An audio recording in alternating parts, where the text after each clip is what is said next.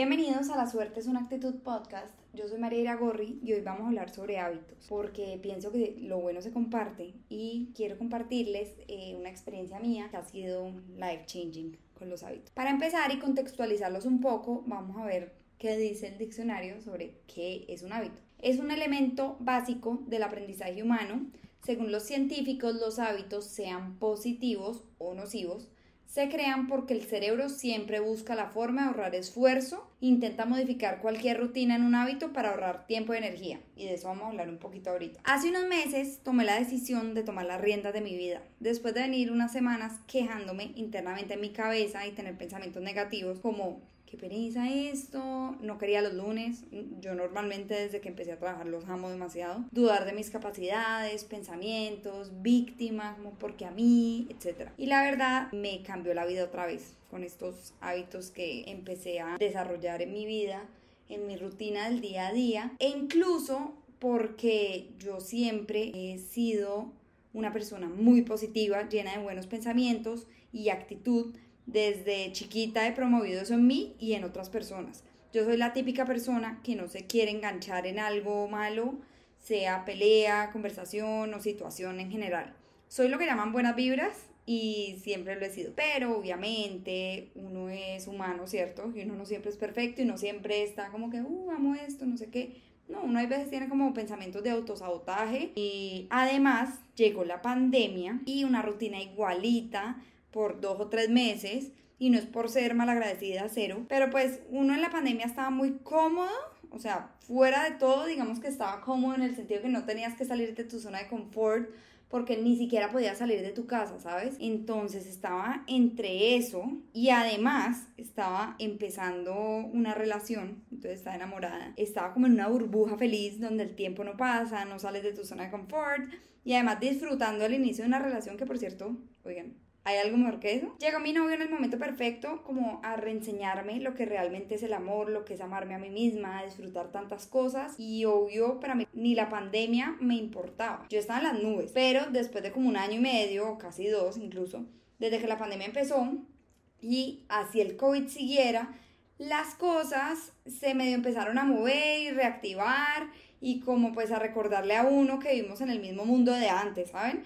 Que la vida es una, que hay muchos sueños y metas por cumplir y mucho que disfrutar. Sin embargo, seguían las restricciones para muchas cosas, entonces como que no estábamos ni encerrados ni del todo libres y yo vivo en Latinoamérica y el año pasado se puso más peligroso, difícil e indescifrable que nunca, por lo que había mucha incertidumbre y negativismo en verdad. Y entre tanta negatividad, uno pues fácilmente entra en modo víctima y no me sorprende la verdad. Si tú solo estás rodeada de malas noticias y malas vibras y como que estrés, y todo eso, pues eso te afecta mucho.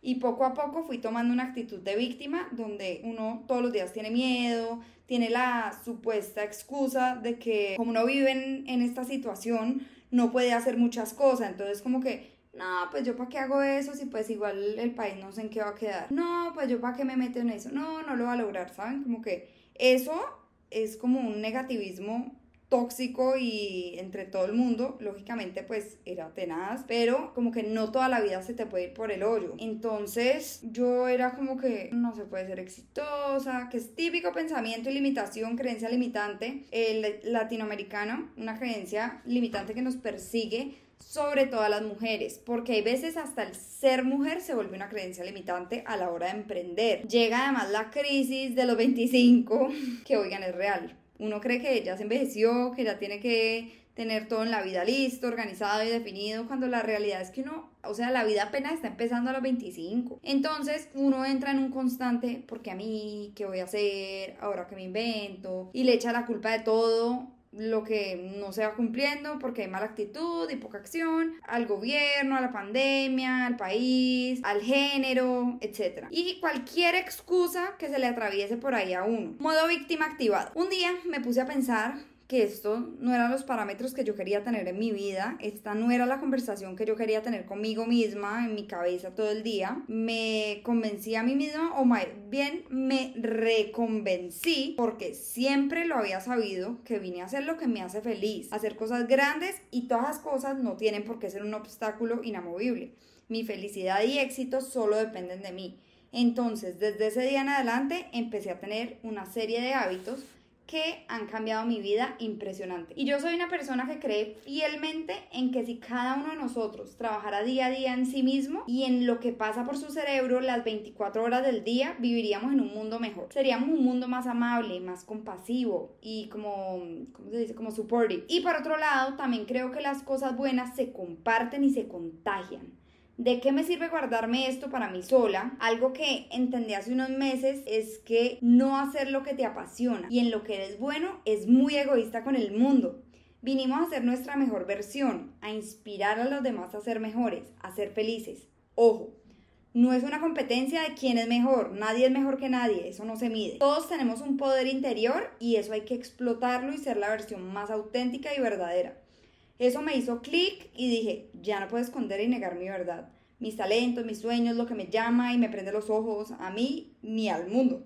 Debo ser un agente de cambio, trabajar en mí, vivir mi verdad para ser realmente feliz e inspirar a los demás a que hagan lo mismo. Porque no hay nada más lindo que una vida auténtica. Entonces, ustedes saben, y si no me conocían, aquí les cuento. A mí me encanta leer libros y oír podcasts, sobre todo sobre negocios, autoayuda, motivación, etc los amo demasiado y en las historias de varios empresarios que admiro demasiado, de personas plenamente felices, repetían ciertos hábitos a los cuales dije, les voy a dar una oportunidad, a ver qué pasa, o sea, cuál es la magia, qué es lo que hay detrás de esto, y voy a diseñar la vida de mis sueños y la rutina de mis sueños. Que me den ganas de levantarme de la cama así, no sea el día más wow, corriendo. Entonces, aquí van los hábitos. Por cierto, cabe aclarar que para que una acción, aquí esto es lo que les dije en el principio, para que una acción se convierta en un hábito es importante hacerla mínimo 21 días seguidos sin parar para que tu mente la integre como hábito y no tenga resistencia a cierta acción.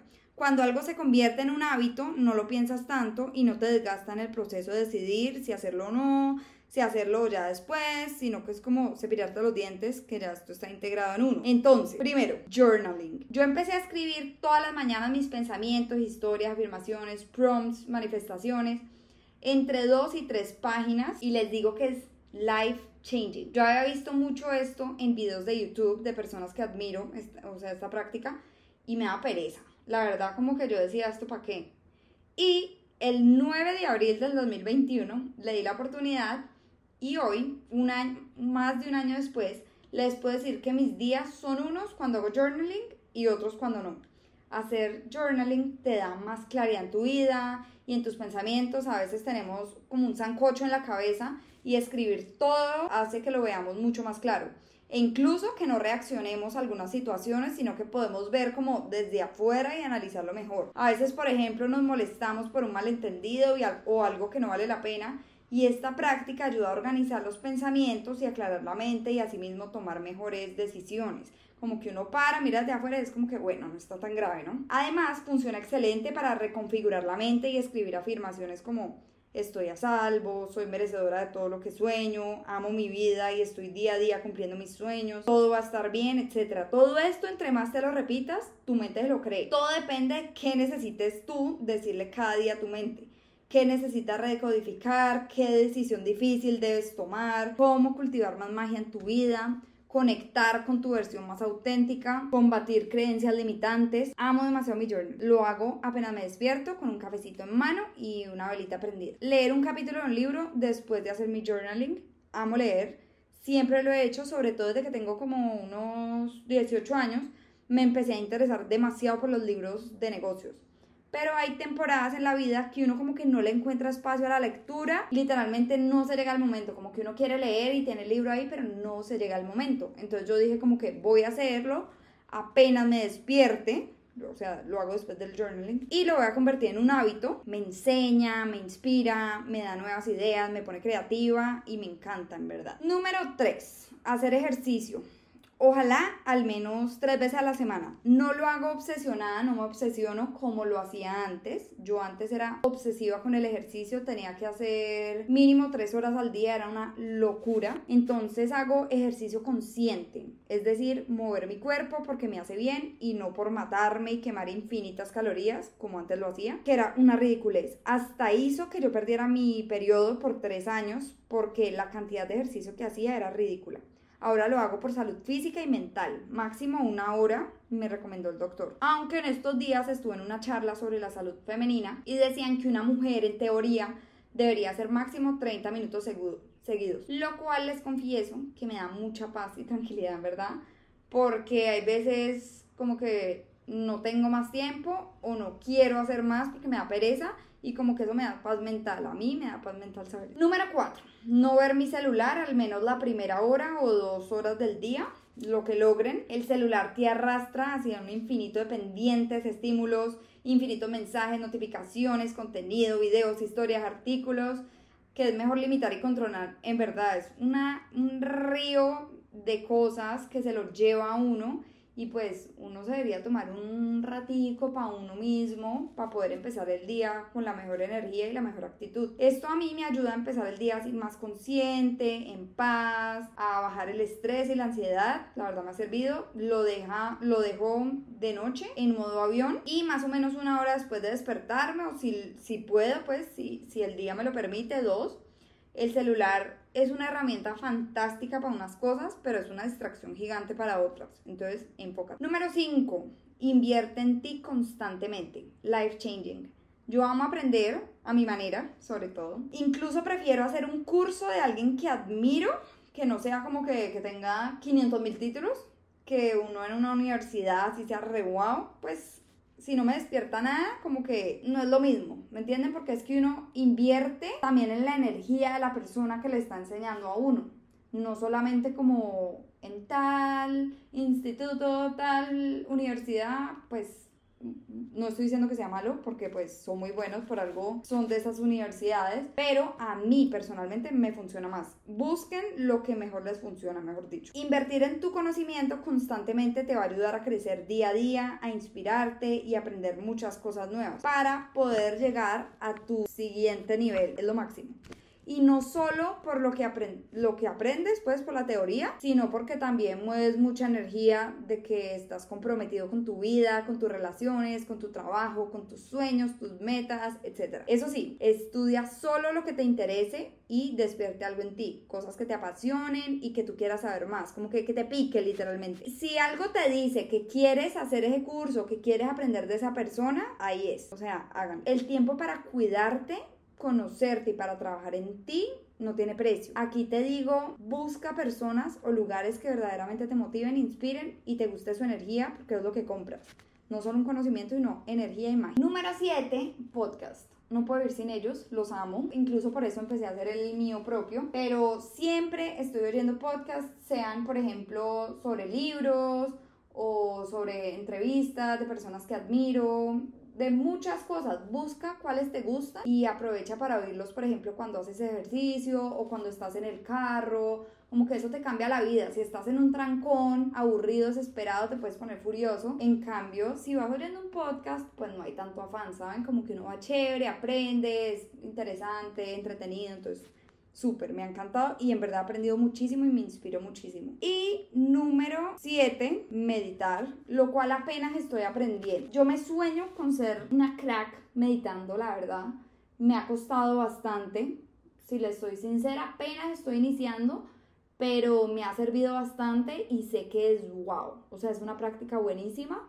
Entonces, es así, les iré contando cuando vaya mejorando, porque por ahora no les puedo decir como que sea, wow, María la que medita, no Medito muy poquito tiempo y con meditaciones guiadas, pero por algo se inicia, ¿saben? Y bueno, realmente estos hábitos me han cambiado la vida. Yo, como les dije, yo en la vida he sido muy positiva, pero hay veces en la vida hay cositas que se le van atravesando y como preocupaciones y uno pensando en el futuro y así. Yo soy muy ansiosa además. Entonces me ha servido demasiado todo esto para reconfigurar mi mente para estar motivada, inspirada, para hacer lo que me gusta, etcétera, etcétera. Y realmente se los recomiendo infinito. Me encantaría saber si tienen hábitos que compartan ustedes, que apliquen en sus días y que los ayuden a, a vivir una vida más consciente y más feliz y hacer pues su mejor versión. Espero que este capítulo les haya gustado y nos vemos en el próximo episodio de La Suerte es una actitud podcast. Chao.